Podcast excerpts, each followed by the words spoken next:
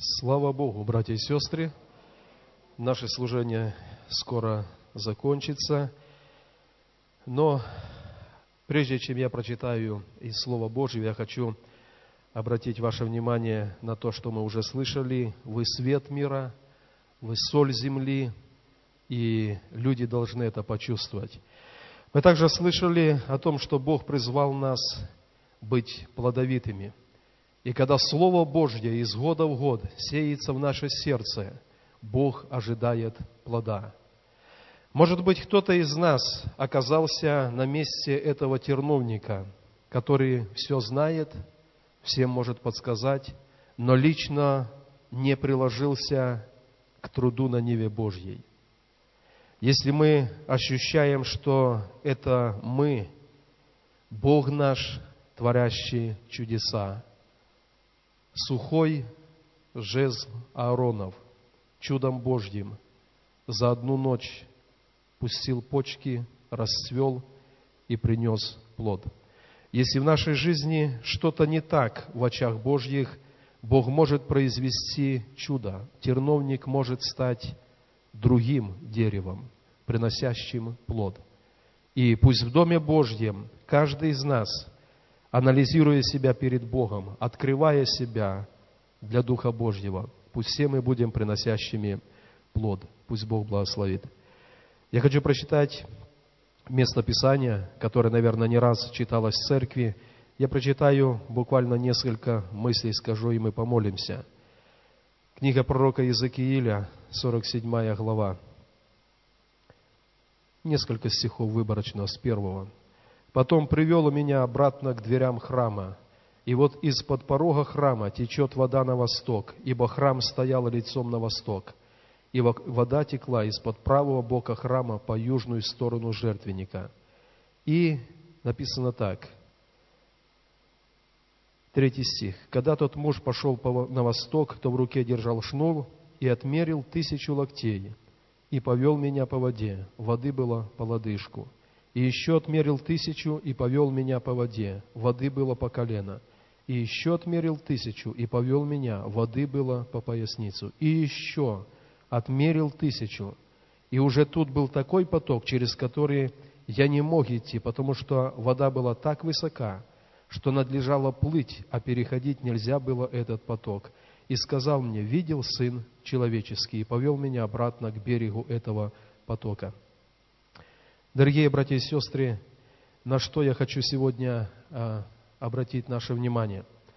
В нашем 21 веке церковь имеет внешне очень много возможностей. У нас есть молитвенные дома, у нас есть в церквях группы прославления, в других церквях хор и не один, несколько хоров – у нас нет внешнего гонения, у нас есть обилие хлеба насущного, одежды. У нас есть, как Писание говорит, все для жизни и благочестия. Но огромным дефицитом сегодня в 21 веке в церкви является посвящение своей жизни для Бога. В этом месте Писания Бог показал пророку Иезекиилю, что есть разная глубина посвящения себя Богу. Наверное, тысячи людей, людей в евангельских церквях, пережившие рождение свыше, пережившие крещение Духом Святым, пережившие явственно любовь Божью в своем сердце, они прошли с Ним только первое измерение – они вошли в этот поток, где только по лодыжку. Там всегда есть возможность утолить личную жажду. Там всегда есть некая прохлада и свежесть. Но это только по лодыжку. Есть измерение, когда воды по колено. Есть измерение, когда по поясницу. Я помню, когда мы в детстве купались на речке, то нам позволяли купаться только там, где речка очень широкая – и там мелко. Там всегда можно, в случае чего, быстро выбежать на берег. Все три первых измерения – это измерения, когда человек сам определяет, быть ему в воде или просто выйти на берег. Есть четвертое измерение. когда написано «переходить поток нельзя уже», потому что вода так высока, что надлежит только плыть в этом потоке. Воля Божья, чтобы каждый уверовавший человек, он посвятил себя Богу настолько, чтобы не самому определять течение своей жизни, но отдаться этому потоку Божьему. И как Бог хочет, и куда Бог направляет твою жизнь, отдаться этому течению.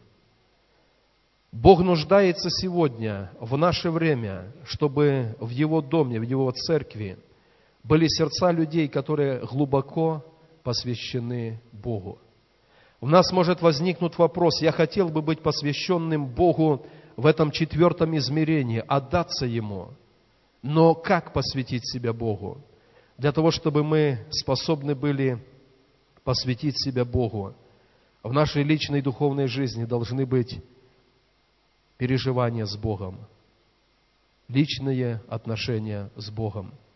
Когда мы один на один молимся перед Ним, когда мы говорим Ему какие-то желания нашего сердца, даже наши мечты перед Ним, и когда мы с Ним общаемся близко, Он побуждает нас перейти в новое измерение. Может быть, не сразу от лодыжки в глубокий поток, но на следующий уровень, по колено, по поясницу. И Бог всегда будет желать, чтобы мы пошли и в четвертое измерение, отдаться потоку и уже не мы руководим нашей жизнью, но Бог направляет ее туда, куда Он хочет.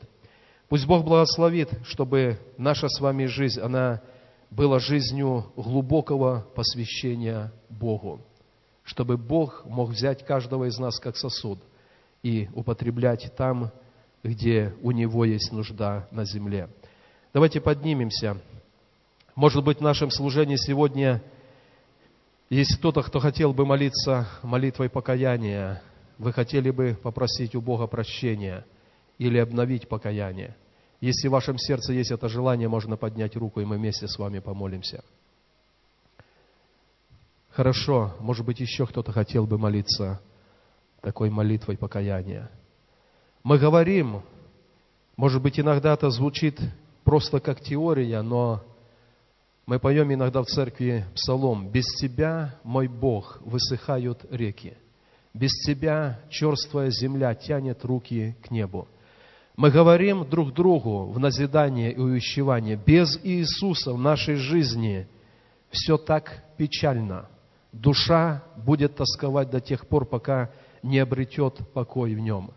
И от того мы можем прийти к Нему и, если надо, обновить наше покаяние или покаяться однажды и верить жизнь в руки Бога. Пожалуйста, пройдите те, кто хотел бы помолиться молитвой покаяния сюда вперед, и мы помолимся за вас. Проходите, пусть Господь благословит.